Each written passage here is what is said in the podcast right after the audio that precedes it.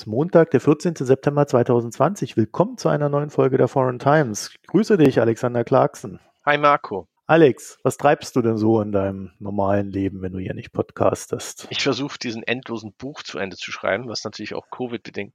Aber abgesehen davon ist äh, Großbritannien gerade alles sehr interessant, aber ich würde erstmal abwarten, bevor ich einen Nicht-Twitter-Kommentar dazu ablasse, weil es einfach schwer zu sehen ist, wie es weitergeht. Was man eigentlich auch beim Falle der Türkei auch sagen könnte, wenn wir jetzt in, in diesen Gespräch reinkommen.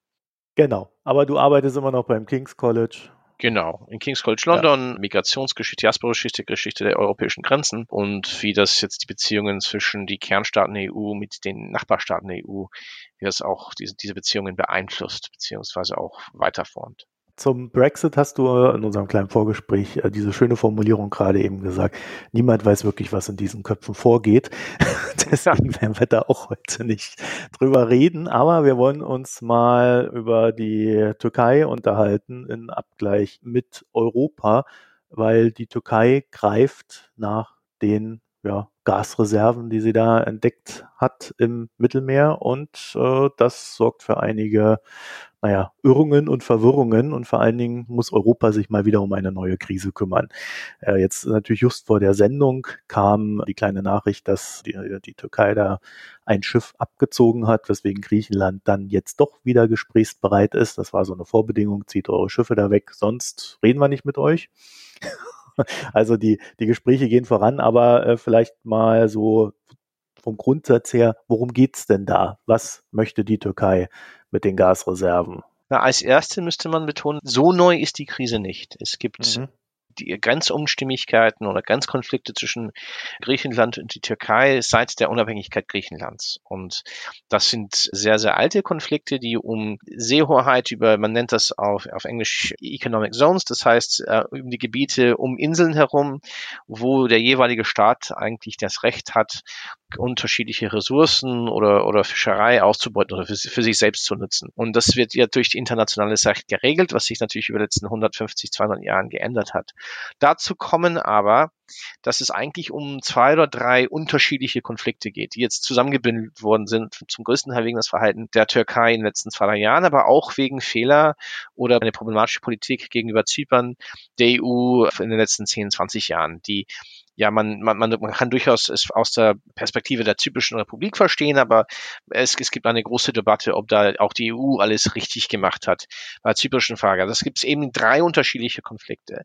Das eine geht um Infrastruktur. Es gab in den späten 90ern, frühen Nullerjahren äh, unterschiedliche Pläne für Gaspipelines, Gasinfrastruktur zwischen Türkei und der, und der EU und zwischen unter, andere unter, unterschiedliche Anrainerstaaten am Mittelmeer, am östlichen äh, Mittelmeer und EU. Und das war eigentlich kein großer Konfliktpotenzial, solange da die äh, Beziehungen zwischen EU und Türkei relativ freundlich waren und stabil waren und unterschiedliche Pläne nicht im Konflikt lagen. Aber die Pläne der türkischen Regierung, die nicht nur die der AKP, die nicht nur die Erdogans sind, aber eine, eine lange Vorgeschichte haben, zum Zeit von äh, Kenan Evren, der Militärdiktator der frühen 80ern, oder Turgut Özal, der Ministerpräsident, der die türkische Politik dominiert hat in den späten 80ern und 90ern, diese Pläne von Türkei als Gas Hub, als so eine Art Mittelpunkt für die Gasversorgung und Ölversorgung der, der EU, als Zentralpunkt der, dieser Infrastruktur. Diese Pläne gab es in Ankara über sehr lange Zeit. Nur äh, mit dem langsamen Zusammenbruch der Beziehungen zwischen EU und die Türkei, haben unterschiedliche EU-Staaten, unterschiedliche EU-Ölfirmen und Gasfirmen nach Optionen gesucht. Und die stehen jetzt in Konflikt äh, mit nicht nur mit der Türkei, aber auch mit die Türkeis ähm, Ansprüche über Kontrolle von unterschiedlichen Seewege und Meeresgrenzen. Da kommen wir zum zweiten Konflikt.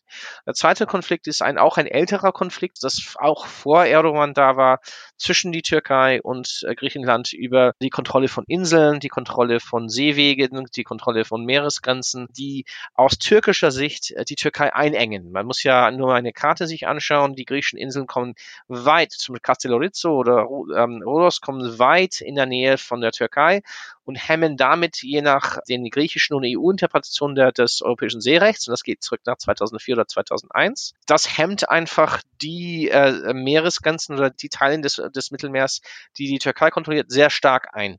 Und das hat immer, das hat über Jahrzehnte einen sehr großen Frust in, in, der Türkei aufgebaut, hat oft zu Remplereien, militärische Konfrontationen zwischen Griechenland und der Türkei geführt, auch in den 90er Jahren oder die 70er Jahren. Das ist das zweite Problemkomplex. Und jetzt kommt dazu auch ein Problem der Ausbeutung der Ressourcen aus in diesen unterschiedlichen Teilen des östlichen Mittelmeers, weil in den letzten 15 Jahren sind erhebliche potenzielle Gasreserven entdeckt worden.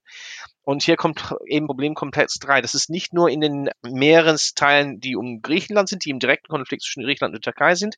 Da kommt natürlich ein dritter oder beziehungsweise ein dritter und vierter Akteur hinein mit Zypern, weil ein Großteil dieser äh, Gasressourcen sind eigentlich in den zyprischen Meeresgrenzen, die ja auch von der Türkei angefragt werden, weil natürlich die, die Zypern geteilt ist zwischen türkischen Zypern und die äh, türkisch-zyprische Republik und ähm, die NDS Republik Zypern.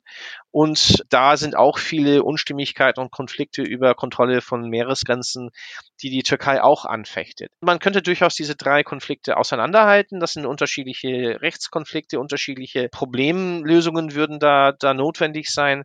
Aber die türkische Regierung hat in den letzten zwei, drei Jahren sich mehr und mehr auf Konfrontation gegenüber die EU gestellt und hat eigentlich diese ganzen Probleme gebündelt innerhalb von eine, äh, man nennt das Blue Sea, es ist eine Blue Navy, Blue Turkey, das ist so eine Art türkische Blue Nation, das ist so eine Art türkische Meeresstrategie, die versucht, türkische äh, Anrechte, türkische Ansprüche äh, eines Großmachtstatus durch eine aggressive Flottenpolitik im östlichen Mittelmeer Nachdruck zu verleihen. Und diese Konfrontationen haben natürlich Gegendruck bei Zypern und Griechenland durchgeführt, je mehr die türkische Flotte versucht, diese unterschiedliche Ansprüche, Pläne, Strategien.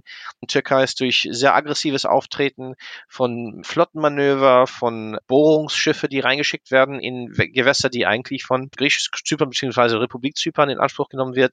Je mehr die Türken, die türkische Marine und die türkische Regierung diese Schiffe in diesen Gewässer reinschickt, desto mehr hat das natürlich eine Gegenreaktion gerade von den Griechen ausgelöst. Und je mehr diese Gegenreaktion von den Griechen kam, die Griechen haben dann Angst, sind nervös und dann versuchen andere EU-Partner mit einzubinden, darunter auch die Franzosen.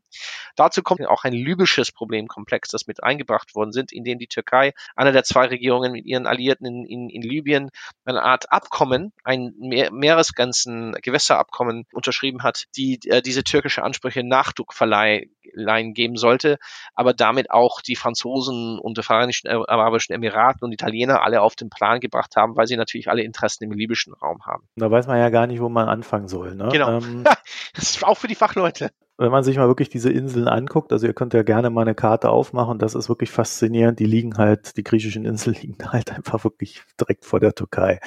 Und normalerweise, normalerweise gilt ja irgendwie so eine 200-Meilen-Regel. Ne? Du hast dein Land und dann 200 Meilen in die See rein. Das wird dann quasi diesem Land zugeschrieben. Wenn natürlich dann diese Inseln oder diese griechischen Inseln äh, so kurz vor der Türkei liegen, äh, dann kann sie halt mit diesen 200 Meilen aber nicht arbeiten. Ja. Im Regelfall würde man da ja dann sich auf so eine UN-Konvention beziehen, die das regelt, aber die Türkei hat die nicht unterschrieben.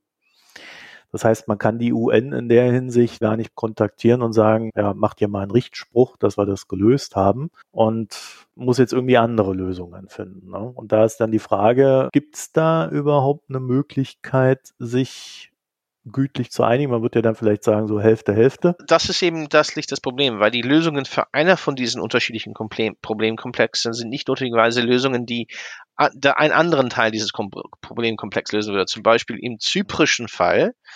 Und da ist, hat, hängt auch vieles zusammen mit äh, Fehler der EU, wenn es um den Umgang von den Mitgliedschaften Zyperns in der EU, die aus dieser, diesem Prozess in 2004, die eigentlich ein Versöhnungsprozess sein sollte, in dem das türkische, diese, diese türkisch-zyprische Republik in dem es zu einer Wiedervereinigung kommen sollte. Nur die Republik Zypern ist Mitglied der EU gew geworden und dann kam eine Volksabstimmung, wo gegen diesen Abkommen gestimmt worden ist in dem griechischen Teil. Und da haben sich zum Beispiel die, die türkisch-zyprische Elite, die nicht eigentlich ideologisch auf demselben, auf derselben Seite ist als die AKP. Das ist auch eine sehr faszinierende Seite dieses Konflikts, dass es eigentlich auch viele Spannungen gibt zwischen die Führung in türkisch-Zypern und Erdogan und die AKP und die sich eigentlich ideologisch nicht gleichgesinnt ist, aber natürlich diese, dieses, diese türkische Teil Zyperns kann nur überleben durch die Schützer des türkischen Militärs. Das heißt, es gibt ja viel Kommunikation zwischen die zwei unterschiedlichen Teilen Zyperns, die, die nicht wirklich daran interessiert sind, einen großen Konflikt durchzuführen. Es gibt viele Versuche, es gibt auch viele Kritik gegenüber die Führung im Republik Zypern, diese griechische Führung, die sich zu lange darauf gewähnt haben, dass sie jetzt diesen, diesen riesen Jackpot erwischt haben, das wahrscheinlich nicht so viel wert ist, wenn die Gas- und Ölpreise nicht so nach oben schellen wie, wie gedacht. Und die erst jetzt ein bisschen an, einlenken und ein bisschen mit ihren Kollegen auf, auf der türkischen Seite, äh, türkisch-zyprischen Seite sprechen wollen. Das Problem ist, dieser Versuch, diese sehr an sich komplexe Lage in Zypern zu, zu, zu lösen durch diese alltäglichen Kontakte zwischen beiden Seiten, ist damit eigentlich ein bisschen überrollt worden für diesen größeren Konflikt zwischen Türkei und Griechenland. Und dann auch diese französische Rolle, wo die Franzosen reingekommen sind, zum Teil aus einer Idee der europäischen Solidarität, aber zum Teil auch, weil sie die Türken, türkische Regierung als Bedrohung sehen gegenüber ihrer eigenen Strategie in Libyen und im Sahel in Afrika dann kommen die Italiener rein, die eine, auch eine Schlüsselrolle spielen. In diesen ganzen Gemengelage ist, ist dieser Versuch, dieses zyprisches Problem zu lösen, eigentlich überrollt worden von diesen ganzen anderen Faktoren.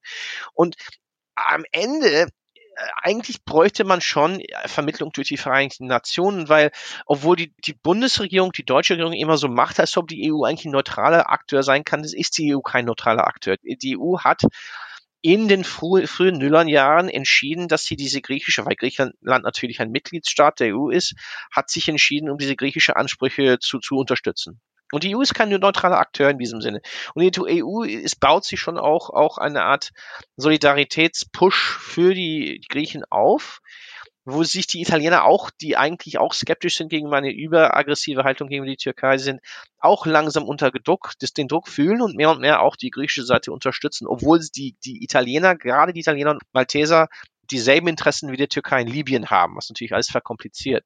Das heißt, die EU als neutraler Akteur, als Vermittler, der Deutschland als Vermittler ist, ich finde ich, ich meine, ich finde da die Stellung Berlins fragwürdig. Die Berlin, die, am Ende muss, wird Deutschland die Seite Griechenlands nehmen wegen der Eigendynamik des EU-Systems. Und deswegen, da kann ich auch zum Teil auch, obwohl ich natürlich die Haltung der türkischen Regierung für höchst problematisch finde, ich kann auch verstehen, warum die türkische Regierung jetzt gegenüber Berlin äh, sagt, guck mal, wir, schön, dass ihr versucht zu vermitteln, aber ihr seid in der EU, ne? Und ihr seid auf der, auf der, auf der griechischen Seite in, in diesem Sinne. Aber du, ist das dann nicht äh, dieses ewige Problem, dass halt die EU irgendwann auch mal begreifen muss, dass sie halt äh, ein Akteur ist in dieser Welt und dass sie nicht einfach äh, bei so einem Konflikt, wo sie selber halt Länder hat, die da an diesem Konflikt beteiligt sind, dass sie eben nicht einfach sagen kann, wir sind neutral. Aber ich glaube, die EU hat da schon Borrell und, und die EU-Verteidigungs-, Sicherheits- und, und außenpolitischen Gremien der EU haben das verstanden. Ich glaube, das, das ist eher ein Problem der Bundesregierung, wo Maas und, und Merkel und an, auch das Auswärtige Amt, äh, es ist schwer am Ende für die Bundesregierung nicht die Seite Griechenlands und Zyperns zu nehmen. Es gibt diese Vermittlungsversuche Berlins, irgendwie da wieder Ruhe in den Land, die zum Teil auch erfolgreich sind. Man sieht es schon. Aber ich glaube, dass das am Ende einen gewissen Erfolg haben, aber am Ende werden die Deutschen als EU-Mitglieder da nicht neutral, als neutral gesehen. Das war auch der, genau dasselbe Fall mit der Ukraine, wo die Deutschen versucht haben zu vermitteln. Und am Ende war die EU kein neutraler Akteur, weil es ganz klar ein Alliierter der Ukrainer war. Durch den DCFTA-Abkommen und einfach durch einfach durch die Gesamtanstellung der ukrainischen Elite und den Druck der osteuropäischen EU-Staaten. Und es ist in beiden Fällen, und das sieht man ja auch zum Teil auch mit Irland und, und Brexit, dass das, das ist eigentlich schon äh, ab 2016 eigentlich die, die Bundesregierung schon erheblich klarer gewesen, dass am Ende EU, Irland als EU-Mitglied wird immer die Interessen Irlands als EU-Mitglied wird immer Priorität genießen in Berlin und Brüssel, weil, weil das ganze EU-System davon abhängt, dass man sich gegenseitig unterstützt. Ich glaube, am Ende ist der Grund, äh, dass es wieder zu Gespräche kommt, weniger, hat weniger eigentlich mit Berlins Vermittlungsversuche zu tun und eher mit muss ich schon sagen, ein, ein relativ Verantwortung, äh, verantwortungsvoller Umgang mit der Krise von Mitsotakis, der griechische Ministerpräsident und die griechische Regierung. Und da, da will ich auseinanderhalten zwischen die griechische Regierung den griechischen Staat und die vielen griechischen Nationalisten, die man zum Beispiel in den sozialen Medien sieht. Das ist nicht das Gleiche.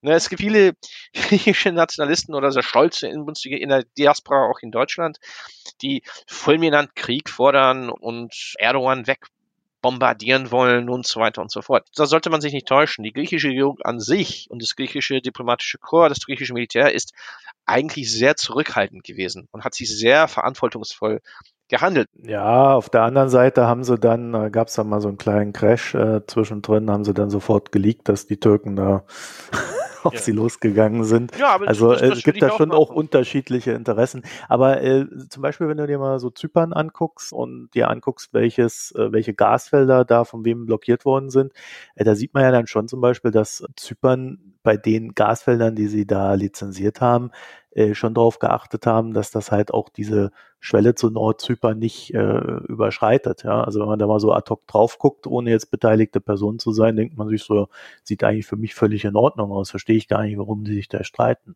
Ja, aber ich meine, die Konfrontation ist ja eigentlich von Ankara ausgegangen. Das sind, aber das sind viele Probleme, die jahrelang nicht, es ist so ein klassisches EU-Problem. Es sind viele Probleme, die jahrelang hinverwaltet wurden. Äh, dessen, äh, und da gibt es durchaus auch Elemente, da ich, ich meine, das, das ist für mich der Unterschied zwischen, sagen wir, die Ukraine-Krise und diese Krise im Ostmittelmeer da würde ich wenig Schuld in der in, in, in EU schieben. Das ist, kam zum größten Teil von Russland aus, auch langfristig. Aber im Falle von östlichen Mittelmeer, da gab es eben einfach diesen diesen Anfangsproblem von der zyprischen Mitgliedschaft in der EU. Und es sind, es sind auch lauter so Überbleibsel dieses, dieses, dieses ursprünglichen Abkommens, die eigentlich zu, zum Gesamtmitgliedschaft auf der, auch, auch des türkischen Teils. Zum Beispiel, äh, man, es gibt ja türkisch-zyprische Abgeordnete im Europäischen Parlament. Und Menschen im türkischen Teil Zyperns haben Anspruch auf die Rechte eines EU-Bürgers bis zu einem gewissen Grad. Das sind sehr, alle sehr, sehr, sehr, sehr faszinierenden kleinen Nuancen auf, auf, auf dieser Insel.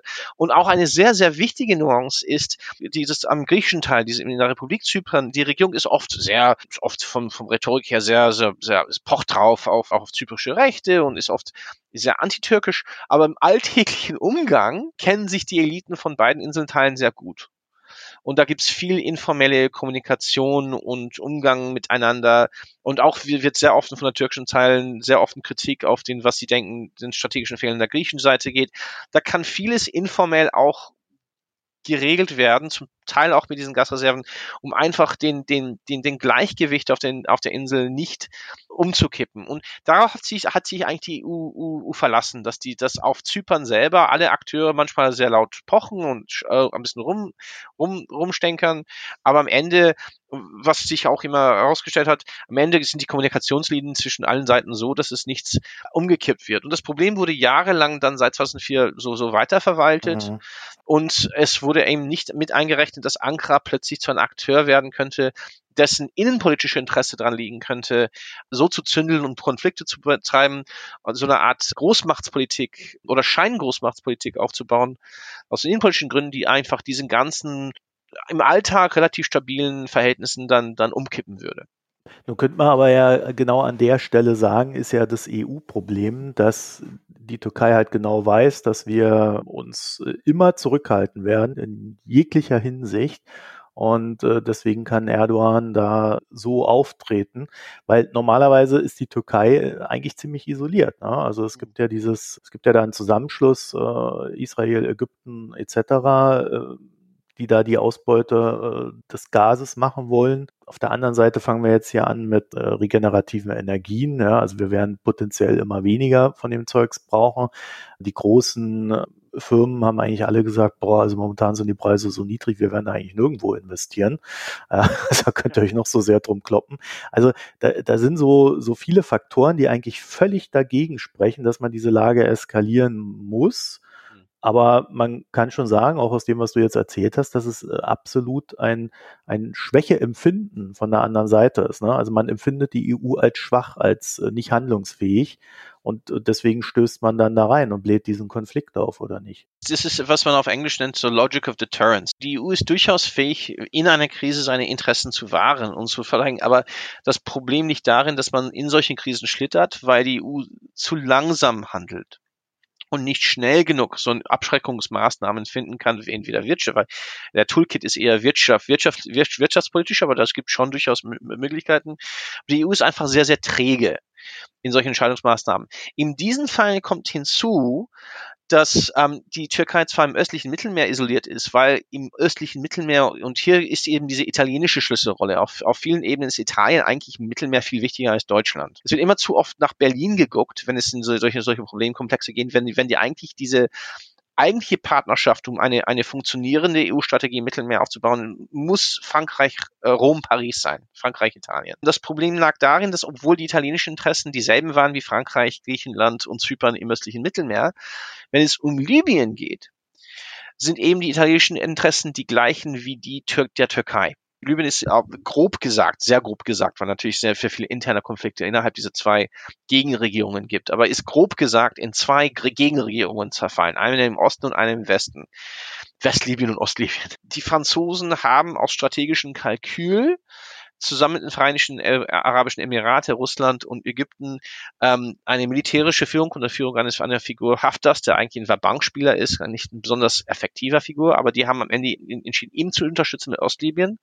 Und die Türkei und Italien haben sich entschieden, aus strategischem Kalkül und auch aus Eigeninteresse, die, die eine, eine Art Oligarchie unter der Führung zum sehr stark beeinflussten Oligarchie der Stadt Misrata im, im westlichen Teil zu unterstützen. Das heißt, obwohl Italien und äh, genauso wie anderen europäischen Partnern äh, mit der Türkei im Clinch im östlichen Mittelmeer ist, arbeiten die Italiener mehr oder minder mit den Türken zusammen im, im, im Libyen.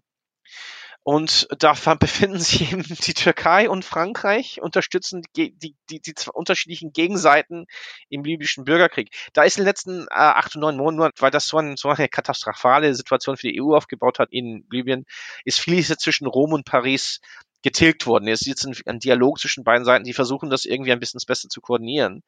Aber das war eben auch der Anfangsfehler, dass die, die, die, die, die, die, die, die Italiener waren, waren relativ okay und, und haben viel Nachsicht gezeigt gegenüber diese türkische Gegenoff unterstützte Gegenoffensive, die ähm, diese östlich, östliche Armeen aus dem westlichen Libyen rausgeschlagen haben, die dann diese türkische Stellung in Libyen aufgebaut hat und die Türken es ermöglicht haben, mit der Regierung Westlibyens diesen Abkommen zu unterzeichnen. Und die Regierung Westlibyens hat eben auch die Anerkennung der Vereinigten Nationen. Aber natürlich diese Abkommen äh, diesen, für das östliche Mittelmeer und diesen ganzen hat natürlich diese ganzen Probleme im östlichen Mittelmeer verschärft. Deswegen hat das auch zum Teil auch diesen, diesen Prozess verzögert, dass sich bis April waren eben Italien und Frankreich nicht auf demselben Blatt, wenn es um Libyen ging. Ne? Und das haben die Türken eigentlich auch für sich ausgenutzt. So, wie kommen wir jetzt aus der Sache wieder raus? Oder befrieden sie, bis dann der, der nächste Sektkorken knallt. Natürlich gibt es Elemente innerhalb des griechischen Militärs, die gerne mal auch die Türken mal eine äh, eins von der Nase reiben werden. Das war gerade diese, diese Sache mit dem Schiff, war eben so, so, so eine Situation, wie die, wo die Griechen nicht geschossen haben, aber dachten, aber dann werden wir ein bisschen die Türken vorführen. Und es gibt, gab auch ein Abkommen zwischen Griechenland und Ägypten, so ein Gegen, äh, Gegenmodell gegenüber diesen türkisch- und westlibyschen Abkommen, die auch nicht hilfreich war. Aber im Allgemeinen das Wichtigste ist eben, dass die Griechen sich nicht provozieren lassen. Das ist eben das Wichtigste. Erstmal, dass wenn ein Schuss fällt, es nicht als erstes von den Griechen ausgeht. Und dieser erste Schritt ist vorbei und dass die Griechen immer offen waren für Dialog. Das hat Mitsotakis die ganze Zeit gesagt. Das war auch, glaube ich, sehr hilfreich. Da war die Hälfte der Bundesrepublik sehr hilf schon sehr wichtig. Ein Kompromiss zwischen der französischen und der deutschen Umgang mit dieser Situation wäre gut gewesen, dass, dass die Deutschen wie die Franzosen, dass die Deutschen viel mehr militärischen Unterstützungsmittel im östlichen Mittelmeer reingeschickt hätten, um zu zeigen, ja, wir werden abschrecken.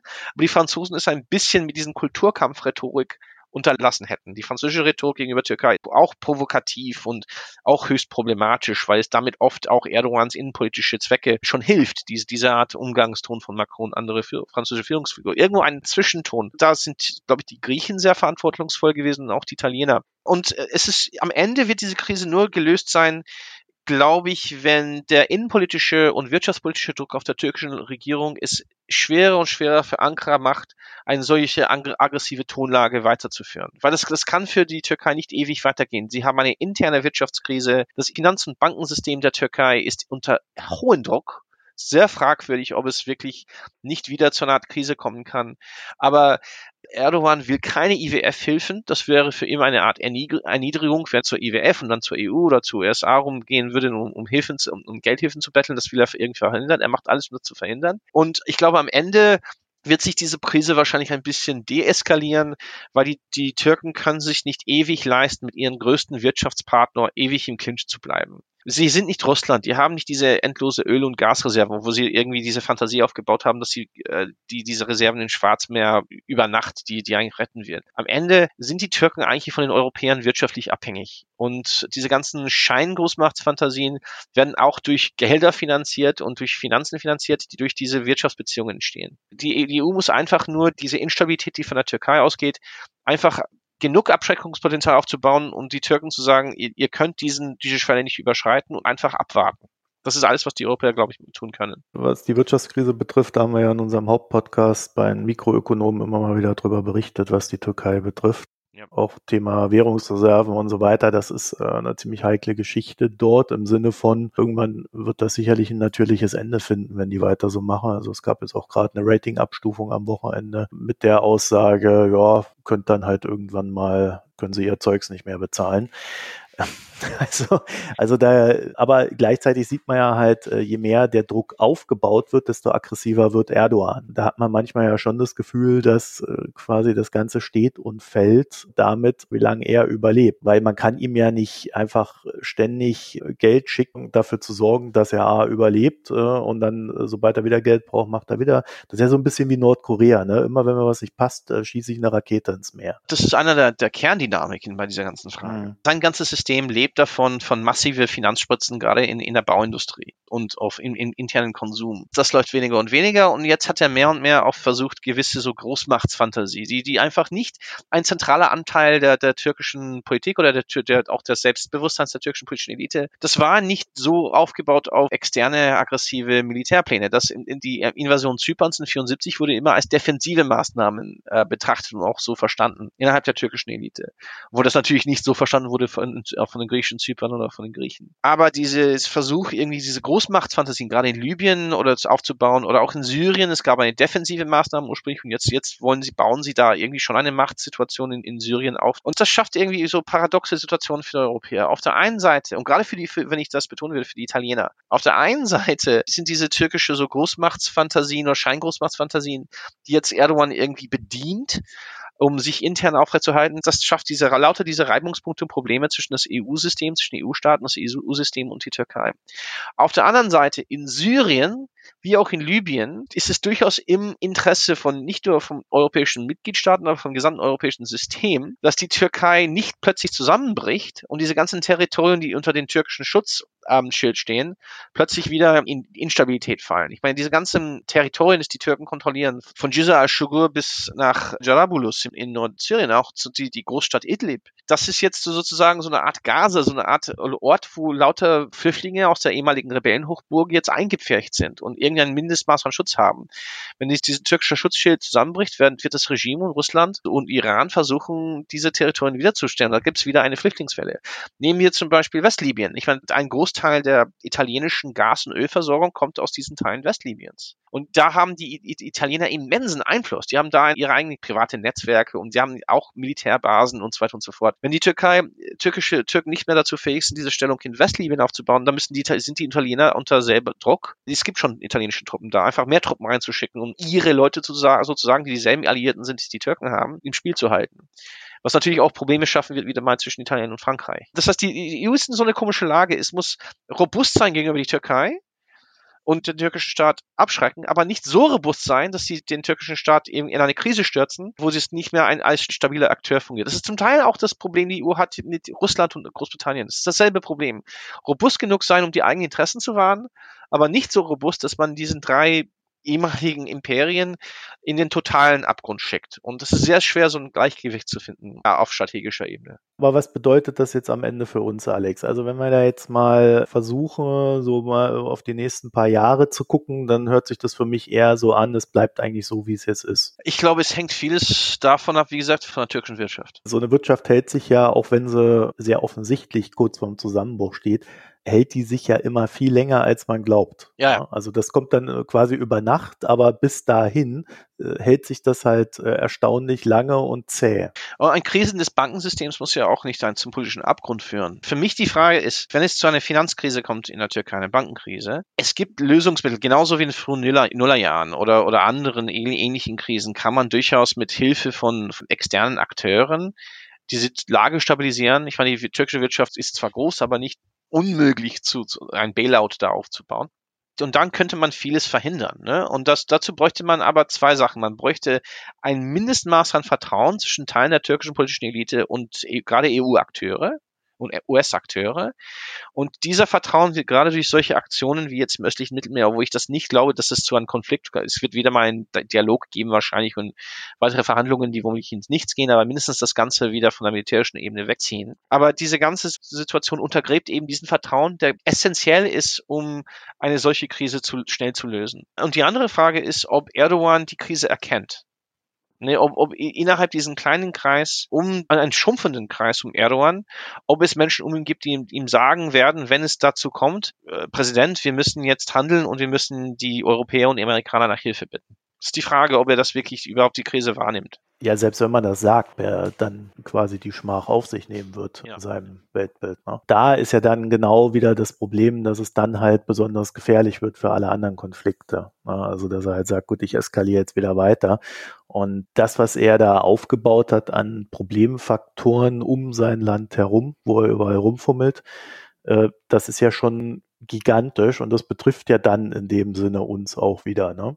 Das ist ja wieder das, das Ding, dass das dann wieder auf uns zurückfällt. Wenn er ein Problem hat, haben wir ein Problem. Deswegen müssen wir uns um seine Probleme kümmern. Der zyprische Faktor hier, sowie auch der syrische und das libysche, öffnet auch sehr große Fragen über das EU-System. Weil auf der einen Seite sieht sich oder wähnt sich, ich habe mir immer meine Zweifel, ob das einfach eine realistische Selbstsicht ist, aber die EU wähnt sich immer als Friedensfaktor oder Friedensmacht. Auf der anderen Seite hat es, obwohl es immer wieder kritisiert wird, dass die Europäer, aber es wird immer dieser Vergleich zu USA ist immer sowieso problematisch, aber es wird immer gesagt, ja, die Europäer sind schwach, aber am Ende haben sie ein paar der am weit entwickelsten militärischen Apparate ja, auf diesem Globus. Ne? Das, das, das, das, die Europäer sind eigentlich schon ein, ein Militärfaktor. Und es ist jetzt die Frage, bei solch sehr, sehr knifflige Frage, auch wenn man über die Fragen des ehemaligen imperialistischen Umgang EU-Mitgliedstaaten in ihrer Geschichte mit diesen Teilen der, der, Welt. Aber auf der anderen Seite, die EU will nicht intervenieren. Ne? Es gibt gerade ist diese, die Intervention im libyschen Krieg, die nicht zum, zu dem Zeitpunkt selber als gerechtfertigt sah, aber natürlich kam diesen Pattern, aber wir wollen nicht bleiben, weil wir sind keine imperiale Macht. Oder zum Beispiel dieses, diese, dieses Unwillen in Syrien zu aktiv zu werden. Zum Teil auch diese Unfähigkeit, dieses Glauben, dass man das typische Problem einfach so weiterverwalten kann, ohne, ohne irgendwann mal wieder zu, eine Krise dazu haben. Die Frage ist, muss die EU ein aktiverer strategischer Akteur werden? Zum Beispiel in Libyen. Muss es